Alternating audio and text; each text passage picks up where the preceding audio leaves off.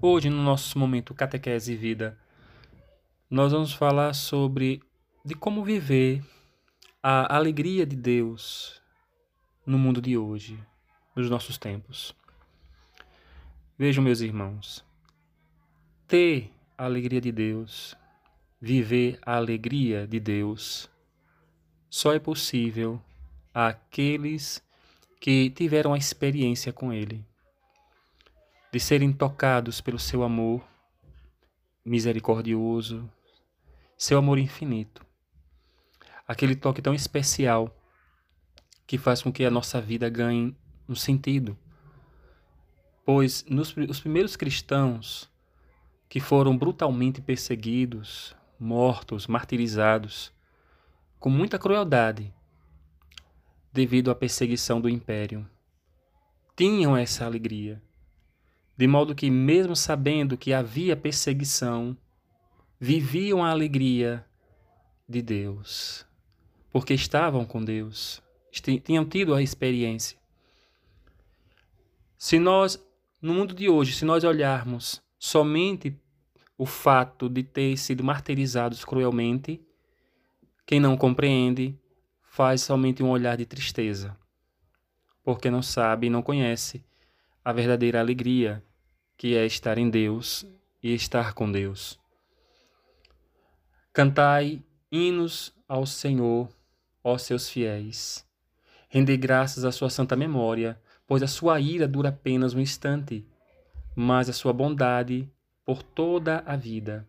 O choro pode persistir uma noite, mas a alegria vem pela manhã. Isso diz o Salmo 30, versículos 5 e 6.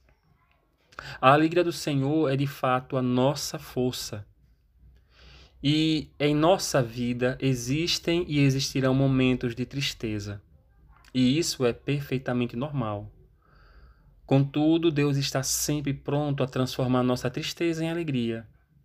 Com a força da fé em Deus, poderemos sempre transformar os efeitos e as raízes de nossas tristezas, transformando nossas derrotas em sucesso. As tristezas que experienciamos são eventualidades normais na vida. Todavia, elas precisam ser momentâneas. Não podemos permitir que elas fiquem, fiquem suas raízes em nossa história.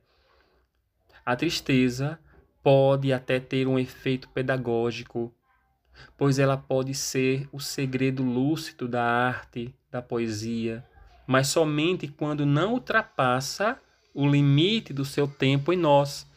Ela não pode estabelecer morada em nosso ser, pois, como diz o livro de Eclesiástico, no capítulo 30, versículo 25, a tristeza matou a muitos e nela não há utilidade alguma. Precisamos aprender a transformar os motivos de nossa tristeza para assim poder também transformar os seus efeitos em nós. Isso só será possível se modificarmos nosso olhar acerca das raízes de nossa tristeza, tristezas, buscando compreendê-las pela força da fé, de maneira diferente, sob outra ótica. Infelizmente, nós encontramos né, muitas pessoas, muitos corações dominados pela tristeza pessoas que perderam a alegria e vivem apenas por viver. Seres humanos que não encontram mais sentido e prazer na existência.